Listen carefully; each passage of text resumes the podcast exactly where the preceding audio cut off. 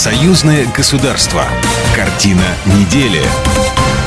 Здравствуйте, я Екатерина Шевцова. Это «Картина недели». В ней я рассказываю о том, что произошло важного в союзном государстве.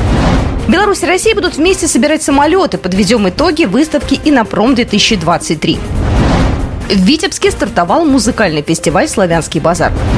11 форум регионов России и Беларуси пройдет в Витебске. О главных событиях в союзном государстве прямо сейчас.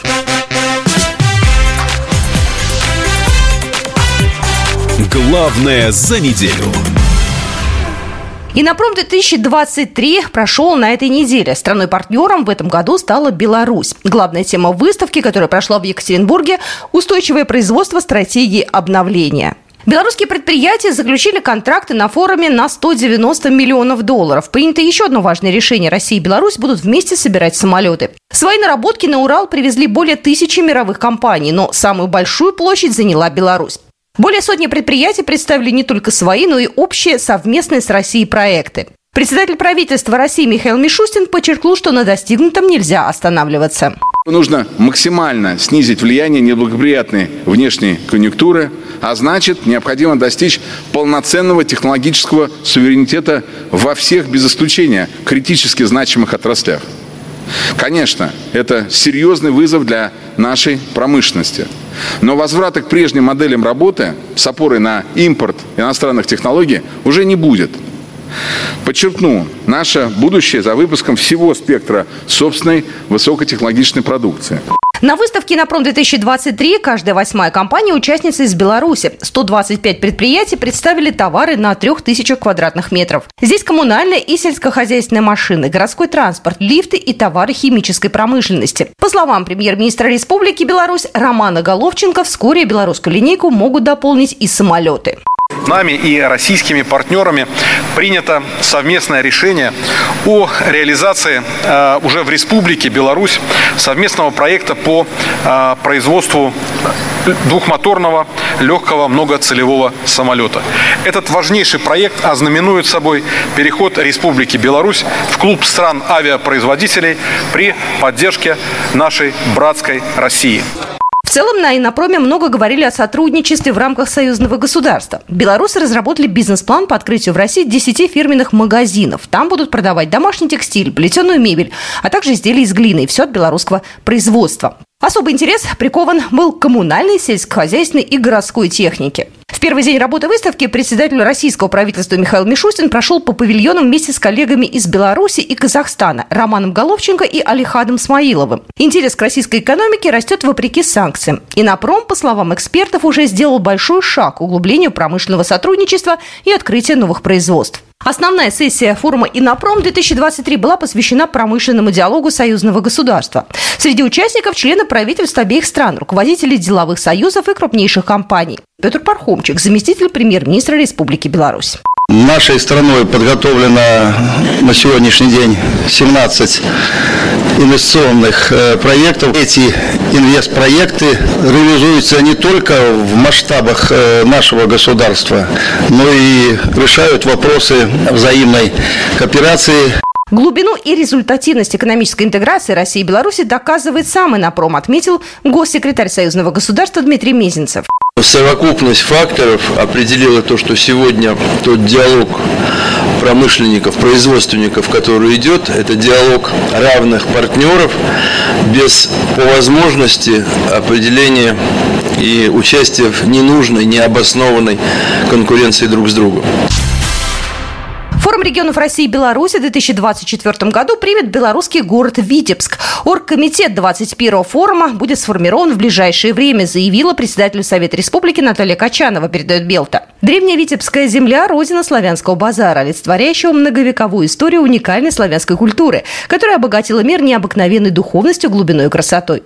Уверена, что необычайная атмосфера этого города придаст участникам и гостям форума сил и вдохновения на новое доброе свершение, отметила Наталья Качанова.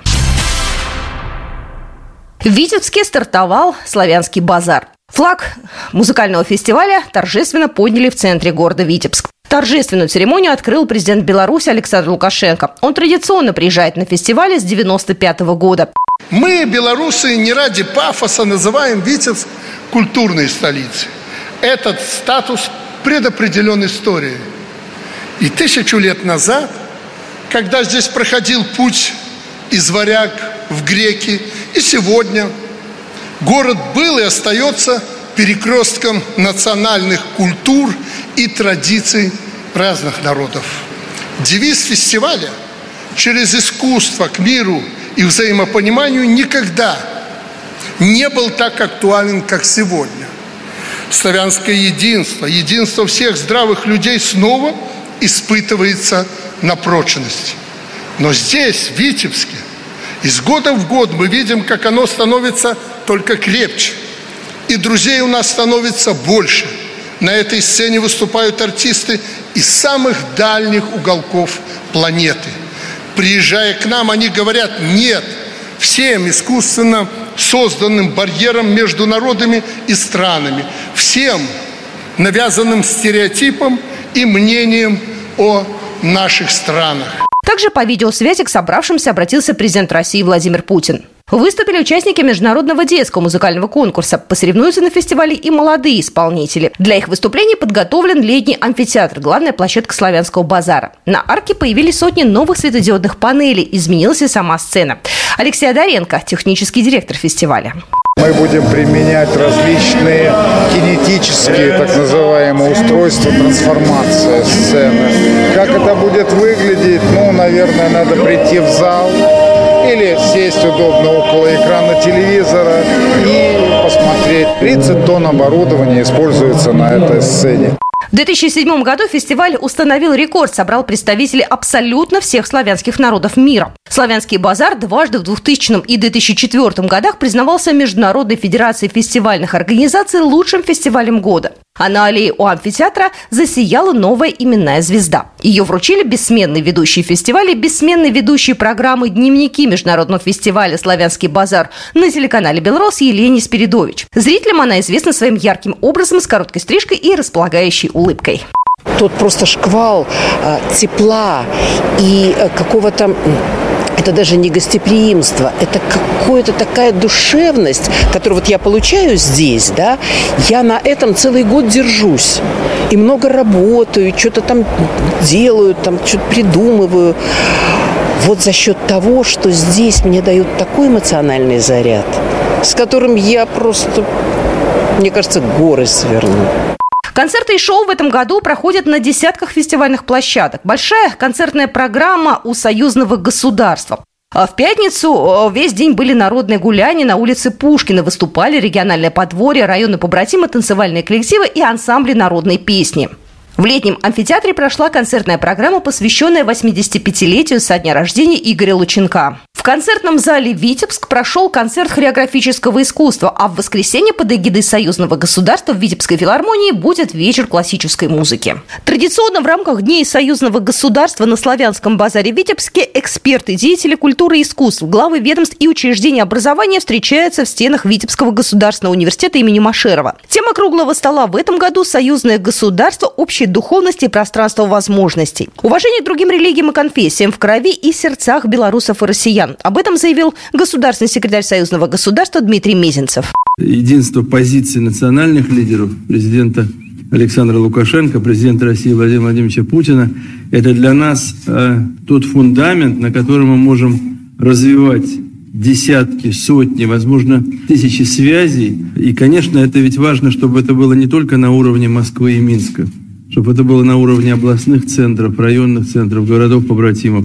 чтобы мы в том числе поддерживали нашу духовную и православную традицию, при том, что мы совершенно точно многократно говорили о том, что э, уважение к другим религиям и конфессиям в нашей крови и в наших сердцах. Министр информации Владимир Перцов убежден, что в период трансформации культурных ценностей необходимо обращаться к национальным истокам. По мнению министра информации, союзное духовное пространство сегодня находится в конфронтации с западным.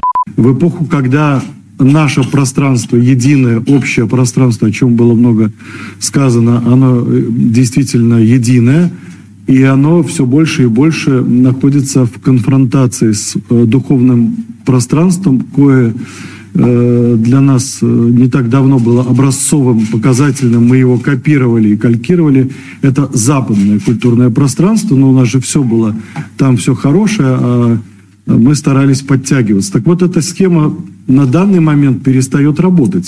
Участники мероприятия обсудили культурное и гуманитарное сотрудничество двух стран, в том числе реализацию совместных программ, проектов и мероприятий в области культуры, а также вопросы популяризации историко-культурного наследия России и Беларуси. Трансляцию мероприятия вел телеканал «Белрос».